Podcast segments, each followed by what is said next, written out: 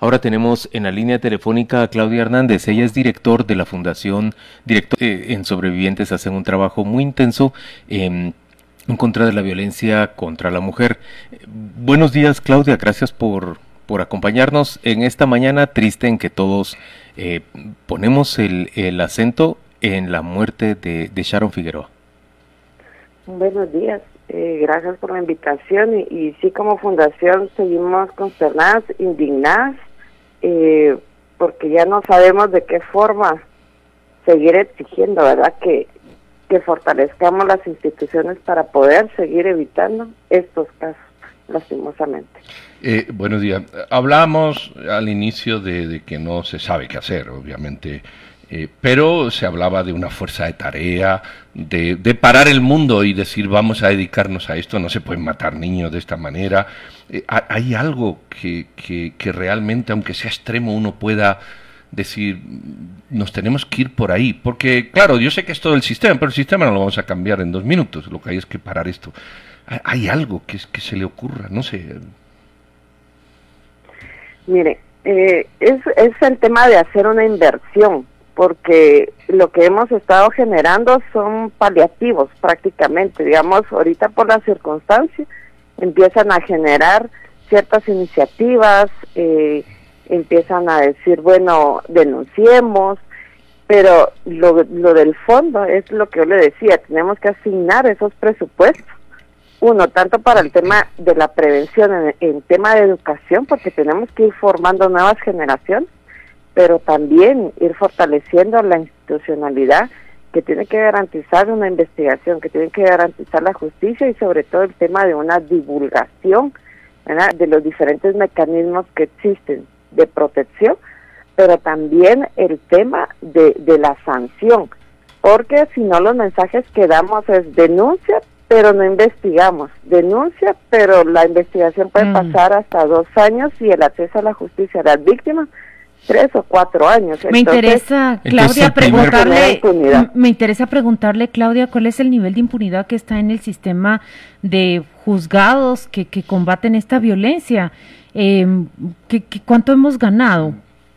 Mire, habíamos tenido, se podría decir relativamente cierto avance al tener la justicia especializada, eh, no solo en temas de violencia contra la mujer y trata, eh, que estábamos en un 95% el COVID vino a generar una crisis de un amor increíble, no solo en el Ministerio Público, sino que en, los juzgados y tribunales. Y ahorita pues estamos prácticamente casi en un 98%, porque tenemos un montón de procesos que quedaron parados el año pasado, audiencias que se tuvieron que suspender debido a la crisis del COVID. Entonces, eh, ahorita incluso hay audiencias ya programadas para el, 23, para inicios de debate. Eh, por más que los jueces ahorita intenten, dar prioridad a ciertos casos, eh, es demasiado lo, lo que hay. Solo el año pasado, pues las estadísticas dicen que fueron más de 60 mil denuncias, solo en el Ministerio Público, por hechos de violencia en contra de la mujer, que es de los delitos más denunciados y solo de eso, si mucho, llegará un 10% mm. al sistema de justicia. Con el proceso de investigación tan lento y ahorita con este cúmulo que tienen los fiscales, donde un fiscal puede llegar a tener hasta 2.000 casos asignados, eso es imposible que se pueda agilizar el acceso a la justicia y el mensaje es impunidad. A ver, eh, entonces, Claudia, Claudia, lo primero que usted nos dice es, un cambio que tendríamos que ver en el corto plazo es que las investigaciones se aceleren y los procesos judiciales se hagan más ágiles eh, en estos casos de violencia contra mujeres y contra niñas, nos dice usted, que, que haya mucha mayor diligencia para mandar un mensaje contundente a la sociedad de que esto se castiga y se castiga con contundencia de manera rápida. Correcto, así tiene que ser y para eso es la asignación de cada año en el tema de presupuesto. Eso se, eso se puede hacer, digamos que si en el Ministerio Público hubiera una convicción de que esto es prioritario, si en el Ministerio de Gobernación hubiera una convicción de que esto es prioritario, esto se podría, y en el organismo judicial igualmente, esto se podría acelerar. Exacto, así de simple, se puede acelerar y entonces ahí sí vemos que las palabras que dicen de preocupación se hacen realidad. Yo e, eso lo, entiendo y lo suscribo, no, no, no hay ninguna, nada, nada que decir en contra. Ahora, independientemente de esta falta de preocupación del sistema judicial por atender estos problemas, yo creo que, al menos yo, mi mente diferencia dos cuestiones, y esta es la pregunta que le quiero hacer. Para mí no es lo mismo eh, un, acto de agresión, por ejemplo, a una mujer de 30 años, que, es un acto de agresión condenable, punible y todo, que un acto de agresión a una niña de 3. Eh, eh, que sigue siendo un acto, sigue siendo lo mismo. Sin embargo, hay un plus importante en una niña de 3. Y es que como seres humanos, el, propio derecho natural a uno, a uno le hace, hasta los animales lo hacen, le hace proteger a los menores. No significa que atacar a los mayores sea correcto, pero proteger a los menores eh, es parte de la esencia del ser humano. Eh, hay algo más que, la falta de justicia o la impunidad en esto. ¿Por qué se agreden a niñas de 3, de 8? Es decir, la persona que hace eso, yo creo que, hay otras circunstancias que la, rodean, no, no lo sé, no lo sé. Sí, fíjate que en el caso de niñez, eh, ahí es, eh, son otras situaciones. Aquí hablamos ya de un sistema de protección que lastimosamente pues no protege, ¿verdad? tenemos leyes en, en esta materia, pero el problema es que los adultos los vemos como que si fueran cierto objeto, ¿verdad? son pequeños, es más fácil, ¿verdad? Poder captar, poder hacerles daño, intimidar, eh, usar y desechar. Ese es el mensaje al final que, que es lo que estamos viendo. En una mujer pues va a pelear más, eh, voy a tener que usar más uso de la fuerza, eh, es más difícil, ¿verdad?, poder borrar cierta evidencia. En cambio, con un niño o una niña, sobre todo entre más corta edad sea, es mucho más fácil poder someter. Sí, pero aún así, el Claudia. al final que, que, que, da a la persona adulta es ese sometimiento. Y aquí sí tenemos, eh, sí, en el caso de mujeres, como te decía, hay que hacer una inversión. En el caso de niñez es todavía tres veces más lo que tenemos que invertir eh, para poder garantizar que crezcan en ambientes seguros. Claudia, y cambiar las mentalidades.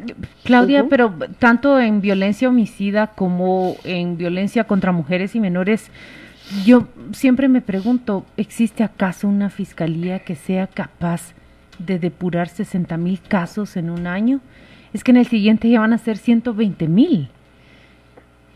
No estoy hablando de la inutilidad de tener todos los casos, pero estoy hablando de una violencia y de un fenómeno que rebasa nuestras capacidades. Sí, por eso es que les menciono, es, son dos cosas que tienes que ir combinadas. Claro que el tema de la educación nos va a llevar mucho más tiempo el, el poder ver el fruto de, de, ese trabajo. O sea, eso es algo a largo plazo, no va a ser a corto pero hay que invertirle. Si no empezamos, estas cifras van a seguir en aumento, porque lo hemos visto con nuevas generaciones donde se normalizó tanto el uso de la violencia que vemos jóvenes de 18, de 15 años, donde están teniendo noviazgos y ya usan la violencia para someter a la otra persona. Entonces, sí hay que hacer una inversión muy fuerte en tema de educación, porque si no, aunque querramos fortalecer las instituciones de investigación, eh, como tú lo dices, no se van a dar abasto porque eso es lo que entra en un año. Pero los casos que llevan rezagados, eh, por más que querramos tener gente, eh, va a llegar a un punto en que va a colapsar. Así de simple. Claudia, a ver, entonces nos estás diciendo por un lado, primero necesitamos acción rápida, coordinación entre policía, investigadores, Ministerio Público y, y, organismo judicial para que se pueda castigar rápidamente esta clase de crímenes y mandar un mensaje.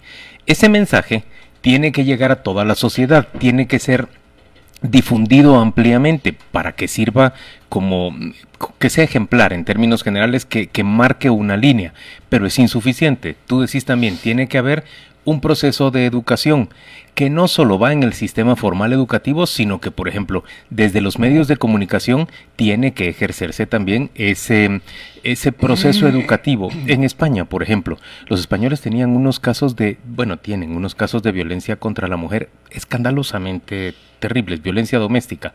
Ha habido una decisión de los medios de comunicación de, en lugar de convertir estas notas en notas, digamos, de página 20 o 25, convertirlas en nota de página 1 llamar la atención a la sociedad sobre este tema, sobre los esfuerzos que se hacen para, para castigarlo, sobre la condena y repudio público que hay, de manera que esto también sirva como un proceso educativo para, para la sociedad. ¿Qué más sugerirías que se haga?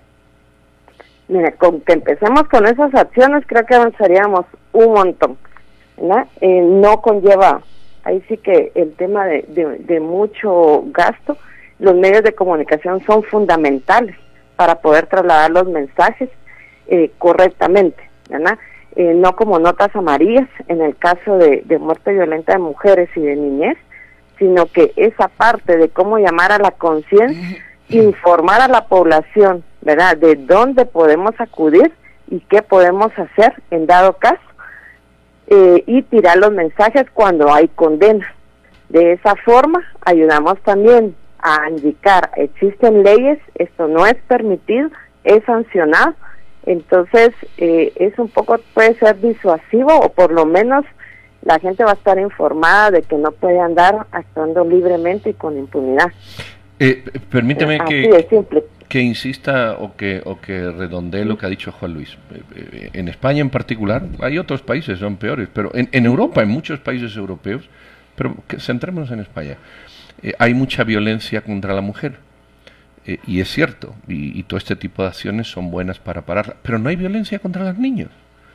Por eso, por eso yo creo que hay una línea que no hemos terminado de definir y, y, y, no es el todo igual. Cuando se hace, cuando se ejecuta violencia contra los niños, hay algo más.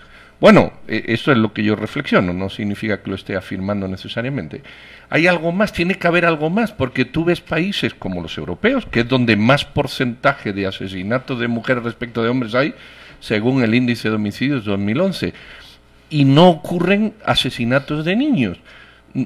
No sé si es que tenemos que, irnos a una discusión sobre el menor más puntual que sobre la violencia en general o la violencia contra la mujer. No lo sé, es reflexionar por reflexionar. Sí, lo que pasa es lo que yo te digo, cuando hablamos de mujeres, la, tenemos que ver en sus diferentes espacios y edades. Y las mujeres en, en edades más pequeñas son más vulnerables al tema de delitos sexuales, lastimosamente por su indefensión. Entonces, porque es más fácil el tema de someter. Pero, igual son mujeres y es lo que hemos visto, muchas mujeres a edad adulta, donde están padeciendo de violencia a través de su pareja, han tenido un antecedente de violencia en su infancia.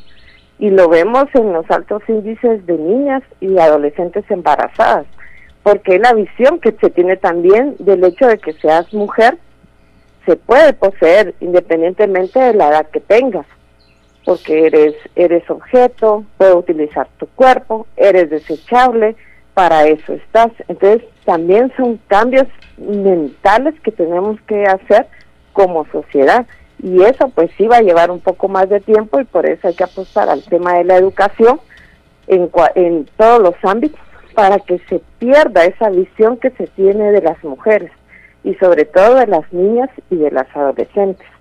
Eh, que tiene que haber un sistema de protección que garantice la seguridad, tiene que haber, y eso es algo que también se ha estado peleando para actualizar incluso la normativa o crear un nuevo instituto que vele por el tema de la niñez específicamente, porque son otras circunstancias las que se dan de vulneración de derechos. Y lo que tenemos que garantizar es tener niños, niñas sanos, incluso mentalmente, para poder tener adultos sanos eh, en un futuro y ir bajando estas estadísticas de violencia. Pero para eso sí nos va a llevar mucho tiempo. Muy bien, pues muchísimas, muchísimas gracias Claudia por, por estas opiniones. Eh, te deseamos un feliz jueves y bueno, pues mejor fin de semana que ya se acerca. Bueno, muchas gracias. Feliz día.